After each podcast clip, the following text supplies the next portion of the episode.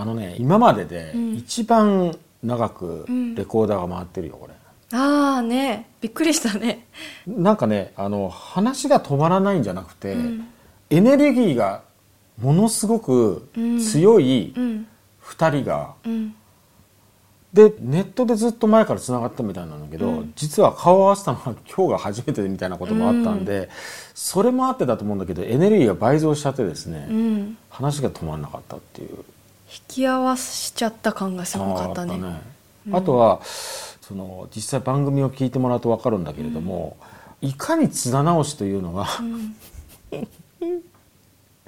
赤ちゃんかとうん。いうのがねもう手に取るようにね聞いてたと分かると思いますよ、うん。でもね俺はこのね赤ちゃん性を自分で楽しんではいるんだけど、うんうんなんていうかなファンにもいろいろあるんですよっていう中の、もう本当にこう赤ちゃんのようなね、うん。あのよちよち歩きのファンだっていうのを僕は最近自認してるんですけどね、うん。それを楽しめる。ここまで違うと、うん。いやエネルギーだけじゃなくてさえ、そういうあのユーミンの何側面っていうのを、あの全く俺知らなかったんだなみたいなね、うん。あとやっぱ特に私が一番驚いたのは、その19歳うのん。女の子が、まあ、ユーミンのファン層ってまあ50代とか60代、中には60代もいる中でそんな層の中でうん。コミュニティをやっているっていうね。番組の中ではうん。あまりそこのことについてはフォーカスできなかったけど、うん。でもそのなんだろうにじみ出るものみたいなのを感じてね。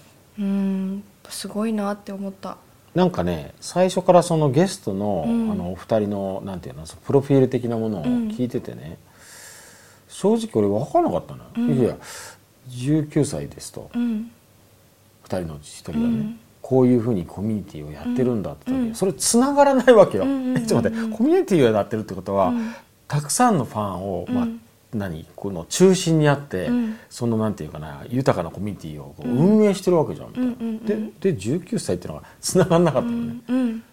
それ見事に繋がったっていうか、うん。なるほどこれはそうだわみたいなね、うんうんそれがなんかちょっとエネルギーそのものに感じたんだよな多分な。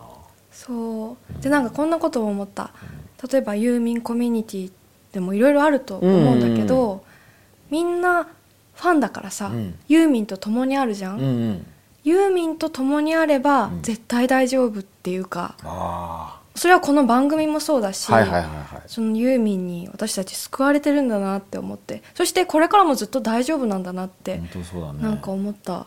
多分、うん。えっとどんな話になっても話が絶対にずれないで通じてる感ってそれかもしれない、うんうんうん。俺が思ったのはうね、ん。安心して話せるのね、うん。それはそれだわ。うん。あー要するにユーミン本人から何かもらってるからなんだね、きっとうね。んでもこれでこれで喋ってるとやっぱまた赤ちゃんっぽいじゃん。それをこう炸裂するエネルギーでさドカーンってやられたよ俺いっぱい今回、うん。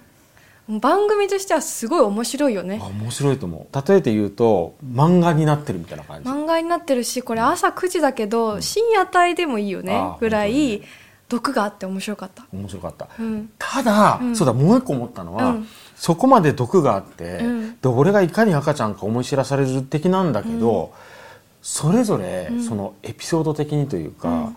気づいたことっていう話をしている中で、うん。ものすごく大事な話になった瞬間に、うん。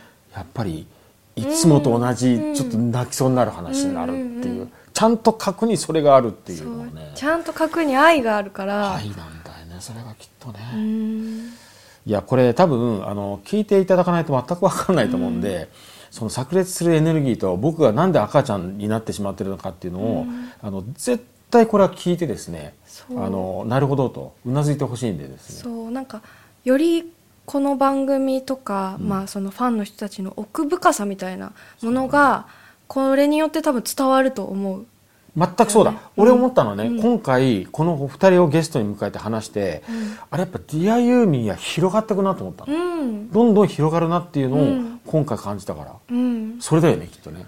そうだね。何十メートルかこう奥深く土を掘った感じだったよね、土を掘った、そしたらそこにものすごいマグマがあってうわーって火山みたいになっちゃったみたいなそんな感じだよね、うん。あもう本当にあのエネルギーやられました僕は、うん